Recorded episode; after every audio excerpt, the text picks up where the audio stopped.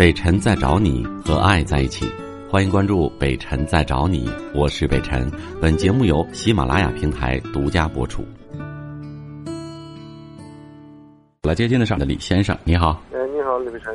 哎，哎，那个我有点事儿想问你啊。你说。那个我怎么的？我认识个朋友，我有家，他是离婚的，但是我认识这个一个女朋友，我俩吧，就挺长时间的，就特别好。完了之后吧，那个我就是他现在出现啥问题呢？就是说当时我认识，我跟他说了，我说那个我有家，我不能离婚。完了，他说我说你到时候。咱俩就这么先交往了，完以后有啥事以后再说。然后现在出现啥问题？他现在就想让我，就是说离婚。最近吧，我爱人不好，进住院，我在这我照顾他。然后他让我，这意思我说的，你要是这事儿，我说以后过一段再说。这现在是有病。然后他现在吧是咋的？这一段前前两前些日子吧，就是遇着他们以前一个单位的，他们单位一个。那大老板吧，就是现在人家就是比他大很多，但是人现在就是养老了，他就跟他讲找一开始找他办工作，后来他说他说的那个那时候我现在没那能力，说是现在不在上班了，是个大连的，他说你不行你就跟我走吧，再次走，反正你到我这没啥事儿，然后那就是吃喝玩乐我跟那边，嗯，然后他想完用这个的时候，你看你啥意思？用我同不同意他走？我说我不同意你走。我说你要真要走呢，我也拦不住你。完了就这么的。我说，至于我想离婚呢，我说我现在他有病，我不能那什么玩意儿。我就等他病好以后，慢慢沟通是怎么的。完了，我说我再那啥。他就现在完就对我，反正后边那天给我打电话，就说那意思，我答应那孩子那个那个那那人了，我要跟他走。我说你啥意思？我说那你看你这边家里啥老人啥都搁这边，就你就你这一个孩子这边。我说我咱俩这也是没没什么啥，你为啥非要跟他走？不那种生活去干啥？我说现在咱们也不是说穷，我干啥玩意说也都不是说非得差你点钱说干啥的。我说你差啥？完了他他也不说啥，他说我就不想，我就想省心干啥地的。我说你要那样，说你要真正属于我的干啥地的，我就不不那啥，我肯定那啥，你就等你话。我就说我说我不让他走。后来。他就说，他就说你得给我说法啥的。我说你看你得等多长时间？然后现在他完了后给我发信息，就是我也跟他走了。我昨天昨天早上我去，前天早上我上上他家去，完去了之后他没起来呢。完了后我跟他说话他也不勒我，完了特别淡，我就你也挺那啥的。完了后来我说我说把家钥匙放着，我说我走了。完他也没啊说你走我也没吱声。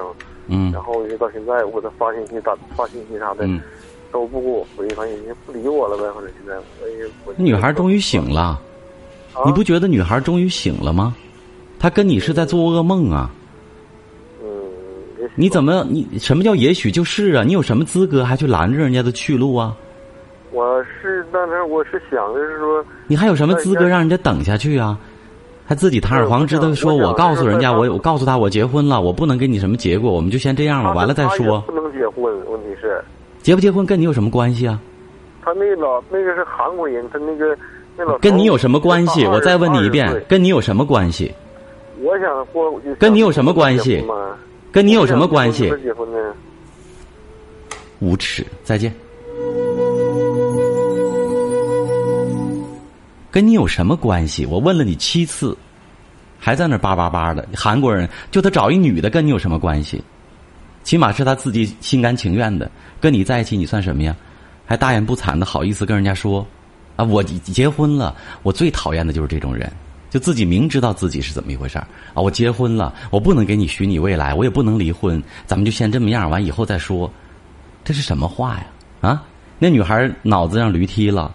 浑浑噩噩的跟你在噩梦当中游走了这么多年，如今自己清醒了。不管是他破罐子破摔，还是他真心爱上那韩国老头不管怎么样，我觉得比你强。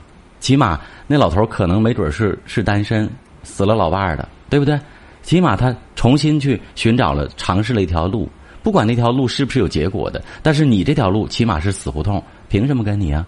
还有一句，可能我说话严厉了一点你为什么还不醒过来呢？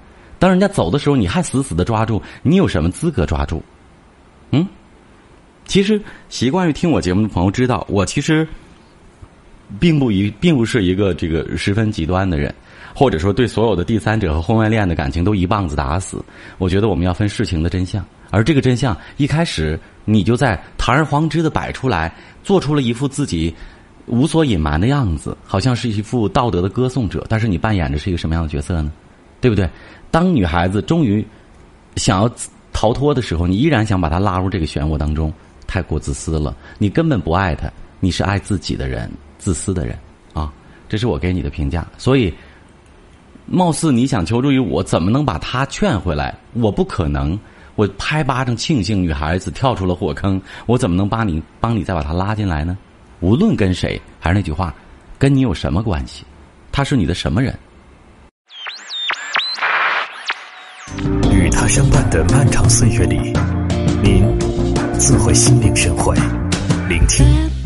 任你收放自如，抛开城市的纠缠，自由你的天性。听觉所及，本能无可禁锢。北辰在找你，聆听电波另一端的声音。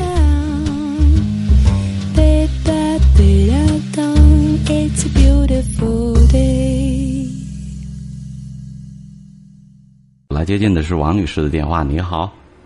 哎，你好主持人，哎，你好，我这事情是这样的，就是，嗯，我家三个孩子，本身就是我父亲就是因为婚外恋，然后我爸爸和我妈妈离婚了，离婚了之后，其实，就是我妈妈把我们三个就是可以说是就是都结婚了吧，我们三个，然后，呃，我们更应该就是就知道就是家庭就是对我们来说特别重要了吧，嗯，然后但是我弟弟，孩子都已经五岁了，就是。从去年秋天开始吧，可能就是因为上网，然后就和一个，嗯，也是有家的一个女人，就是他俩应该就是有婚外情了。嗯。然后就是我弟妹吧，其实她应该她就是应该也知道一点点，但是她就是她这个人就是可能放在心里，可能她就等我弟弟那个回心转意吧，我觉得应该是。嗯。然后现在就是。我们就是苦口婆心的，就是软的硬的都跟我弟弟说，但是他现在就是，就给人的感觉就像着了魔那样了，就是晚上就是偷偷摸摸的就走了，然后偷偷摸摸再回来，就这样似的，我都没有办法，就是我才给你打电话问你应该怎么办。你问我什么怎么办？就是用用什么方法，就是比如说劝一劝他呀，还是？还是怎么弄？我们现在一点办法都没有。劝我弟弟呀。劝他什么？就是他现在怎么回事呢？他就是家也不想不想扔。你说你跟我弟妹离婚吧，他还不离。然后你你跟他谈了？谈了，我们都背就是背地里边电话呀，就是当面谈都无数次。就这个事儿他已经公开了，我就是跟外外边有人了，我也不离婚，我就这么将就着，是这意思吗？对。然后那个外边有人了，而且他就是就给人感觉就是大言不惭的，就是我一点羞愧感都没有，就是说，就是我两边都要要，你看这种情况怎么弄？给我们气的，我们都一点办法都没有。你这个事儿不应该跟你弟弟谈了，因为他的态度，咱不管他要不要脸，不管他说的对不对，他就这么决定了。现在你应该跟你弟妹谈，他既然是这样，那你还要他干嘛呀？应该让他去放弃了，还婚不离？那他说不离就不离的，啊？如果有了他有外遇的证据，不但他得离，他还得赔偿呢。对，现在就是我们我弟妹其实这不就这么简单的道理吗？对。你如果跟你弟弟谈也好，你说你别把人家心伤透了。如果伤透了的话，我们也我们也这样说。对，如果伤透了的话，人家什么都干得出来。人家你你说不离就不离啊，不但婚得离，你还得赔了夫人又折兵。到最后那个小三儿能不能跟你，你们日子能不能好过，你自己知道。这样的代价太多了。只说这么一遍，他信不信拉倒。最后，你弟妹想怎么做，那就是他的事情。所以这件事情，严格意义上来讲，你最正确的方法就是你什么都不要做，你只跟你弟妹说一句：你无论怎样，你放心，我永远是你姐姐。嗯，你怎么做？听我说完好吗？我无论怎么做，你无论怎么做，我都支持你，我是你姐姐，就完了。这边跟你弟弟说，你好自为之就够了，其他的你什么都不用管，你也管不了。再见啊。我是北辰，再次感谢你收听了今天的节目，多多分享给你的朋友，也多在留言区互动，留下你的问题，我们会集中回复。祝你幸福。